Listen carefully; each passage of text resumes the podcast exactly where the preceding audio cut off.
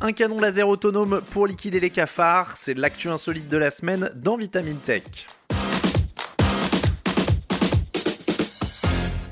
Traquer, cibler, neutraliser, ces trois verbes guerriers tournent certainement en boucle dans la tête d'un certain Vladimir et de son état-major alors que l'armée russe recule en Ukraine, mais pour une fois, ces trois verbes n'ont rien à voir avec le lexique des champs de bataille des hommes. Cette fois, il s'agit d'éliminer les cafards. Ces insectes, autrement appelés blattes ou cancrelats, pullulent un peu partout dans les habitations, même parfois dans les moins insalubres.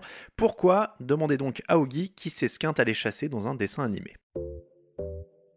Comme Ogi, les cafards aiment le confort d'un intérieur douillet et chauffé à bonne température avec éventuellement une dose d'humidité, car c'est justement dans les pièces dotées d'une arrivée d'eau qu'ils aiment traîner, c'est aussi dans ces endroits qu'ils cherchent de quoi grignoter. Autrement dit, tout comme les chats, les cafards aiment cohabiter à l'intérieur des habitations où ils allient leur petit confort avec de la nourriture abondante et le tout sans effort. Nous, on les chasse depuis les débuts de l'humanité et ils occupent toujours le terrain. Il faut dire qu'ils étaient là bien avant nous, plus costauds que les dinosaures, ils peuvent passer des semaines sans boire ni manger, ils résistent au froid extrême et, fait étrange, ils peuvent se passer de leur tête pendant 3 semaines. Enfin, avec leurs pattes allongées, ils galopent proportionnellement plus vite qu'Usain Bolt. Comme Ogi, on veut se débarrasser de ces insectes au super pouvoir, mais c'est loin d'être gagné, car comme l'avait raconté Futura il y a deux ans, cet insecte devient tolérant aux insecticides. En plus, ce qui ne tue pas les blattes rend malades les animaux domestiques et les humains. Résultat, il ne reste plus guère que les armes de destruction massive, c'est-à-dire la semelle des Rangers ou bien le canon laser pour les exterminer. Aux États-Unis, trois chercheurs issus des universités d'Heriot Watt, de Paul Sabatier et du Sussex ont planché sur un véritable mini canon laser pouvant tirer et tuer de façon automatique les cafards qui rentrent dans son périmètre de vision. Pour cette invention, ils ont publié un article dans la revue Oriental Insects. Ils y expliquent comment ils ont conçu cet appareil et décrivent les résultats obtenus dans l'élimination des cafards.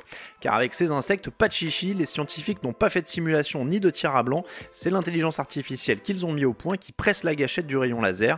Le système est donc ce qu'on appelle un robot tueur autonome, mais destiné aux cafards. Avouez que c'est tout de suite plus sympa. Ce qu'il faut savoir, c'est que cette troupe de chercheurs-chasseurs n'en était pas à son coup d'essai.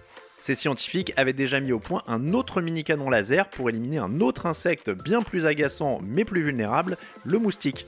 On rappelle tout de même que le moustique est l'animal le plus meurtrier au monde. Pour ces chercheurs, passer du moustique au cafard, c'est un peu passer de la destruction d'un véhicule léger blindé à celle d'un char lourd. Pour construire ce robot tueur autonome anti-cafard, les chercheurs ont utilisé un kit de développement produit par Nvidia qui s'appelle le Jetson Nano.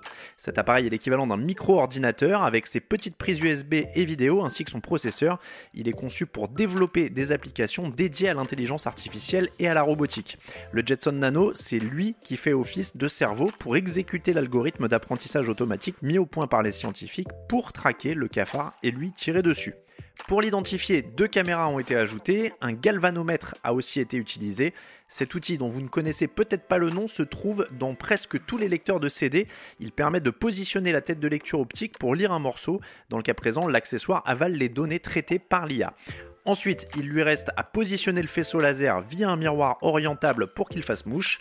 Après des tests de laboratoire, les chercheurs ont pu constater l'efficacité de l'appareil pour neutraliser les cafards. Ils sont tout bonnement carbonisés, mais il reste possible de les épargner en les assommant. En gros, les scientifiques ont pu régler la force du rayon laser pour qu'il se transforme en l'équivalent du phaser de Star Trek.